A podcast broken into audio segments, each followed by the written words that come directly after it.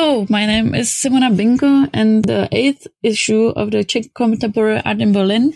I would like to introduce Adela Součková. Adela Součková is born 1985. She graduated from the Academy of Fine Arts in Prague at the studio of uh, Vladimir Skrepl and from uh, Hochschule für Bildende Künste in Dresden from the studio of Ulrike Grossarth. Součková's essential means of expression is drawing and painting, However, she also expressed herself through performance, object installations, and video.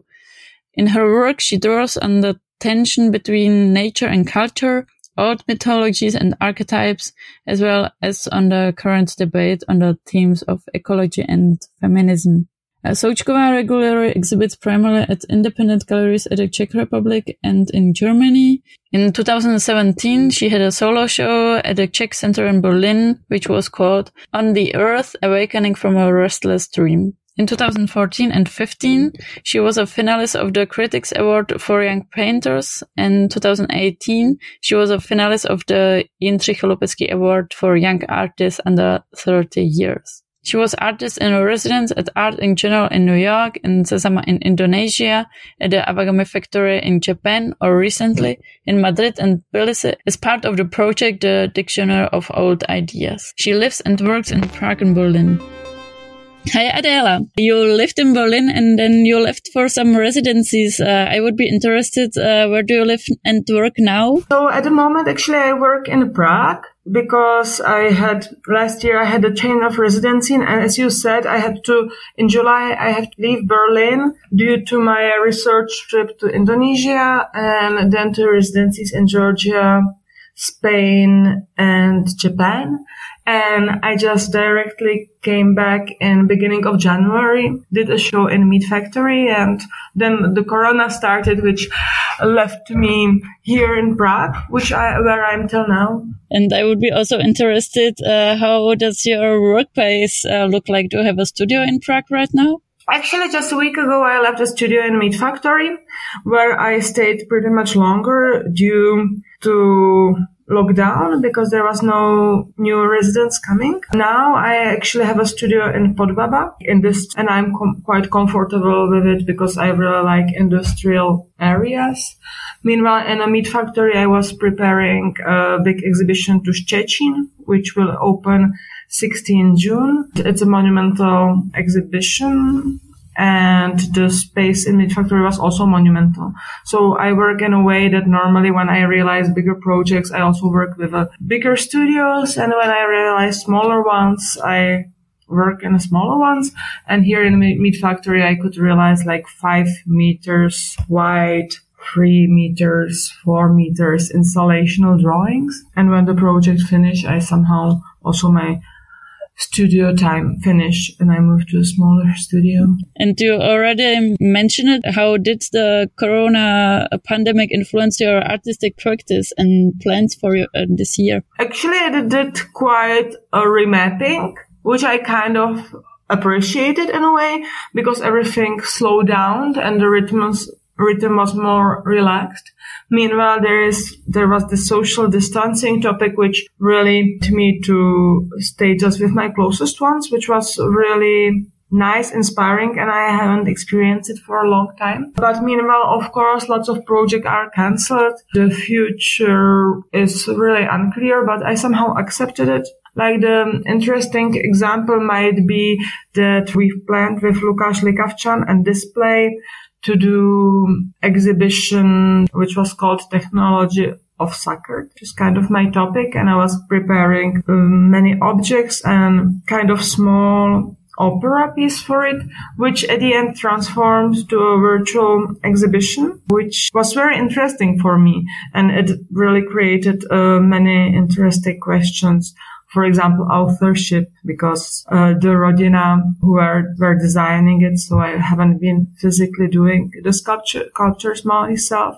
And also due to the technological reason, it became not to be an opera piece, but really short footage. So there was a kind of thinking in reduction and also transformation to virtuality, which actually to this exhibition matched also that topic wise. And was it uh, for you the first time you presented uh, artwork in a virtual space? Yes, it was like interesting experience because like virtual space works in a pretty much different way. I realized that to have a certain type of effect and emotion I want to produce, I have to work in a much more pathetic way, that everything has to be in a certain way, a little bit exaggerated. And as I mentioned, also like the question of authorship, that I didn't produce the, the things myself physically was very interesting. And also like from a point of a certain type of a sarcasm, because normally I'm really critical to working with a virtual space,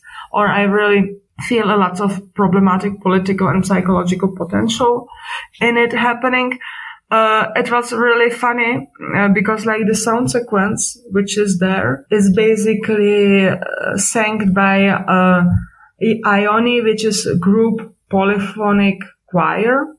It's a choir of polyphonic singers, which is really traditional and really physicality based, who are singing my text in a polyphonic way and it's really it's kind of bizarre to do such an offline realities in a virtual space. Meanwhile, I was working there with a 3D millstone and loaf of bread, which was also like somehow ironic to bring those kind of objects to a virtual space.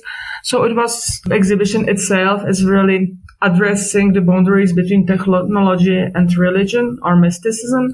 It was like basically physically happening in this unphysical virtual space, which was uh, very interesting. And I all invite you to go and see it. Just before the uh, COVID-19 lockdown, you took uh, part in an exhibition, the new Dictionary of Old Ideas in MeetFactory in Prague, uh, which tries to investigate the topic of Central Europe as a socio-political, economical and cultural phenomena through art. What is, or uh, what was your interpretation of Central Europe for this project? Actually, I work in a quite intuitive way, and uh, this project was connected to two residencies, one in Georgia and one in Madrid. My point was quite indirect and I'm really pretty much thinking in a start about global south and global north uh, in a case of folklore because somehow folklore became always a way of a global south situation as it was like historically so manipulated and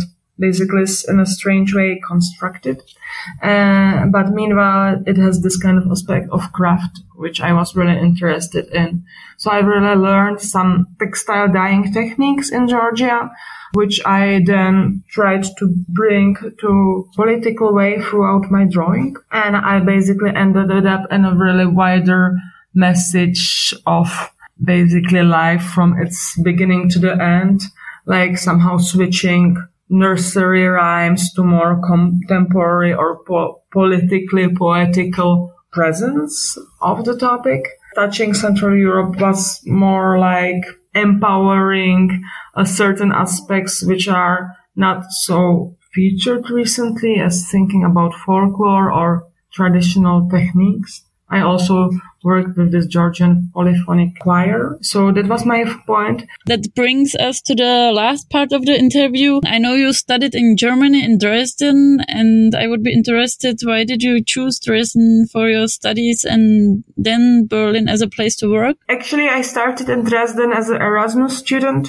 and the reason I've chosen Dresden was primarily due to the professor I was studying with, who is Ulrike Grossarth, who has a big performance career in 80s in Berlin and now he's she's really critical towards art system and really feminist activist. She's like lady in her 60s with powerful agenda thinking and also bringing together history, mysticism, Jewish studies and like kind of Beuys legacy, which was all in that time very interesting for me. And it was somehow defi- defining also my future progress. So Ulrike Grossarth was the point. Moving in Berlin was quite a natural uh, decision because it's really like close city where lots of things are happening and I feel really comfortable there. It was more like idea of artistic input and fluctuation and possibilities. And do you follow Czech artists on the Berlin art scene?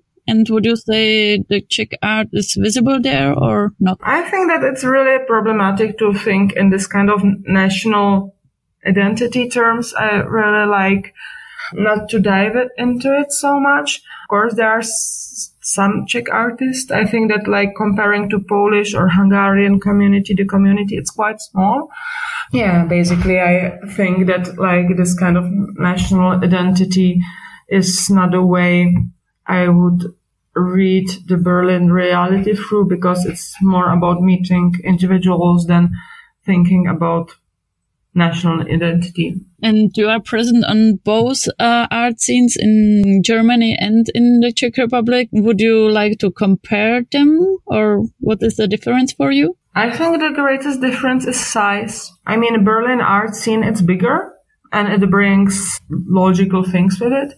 And also the institutions, there is a bigger awareness of who artists are, how they work and what they need towards like institution or politics. For example, the difference how Berlin or Germany reacted to corona crisis towards artists was much more quick, dy- dynamic and empathic or empathetic than Czech one. Thank you for the interview, Adela.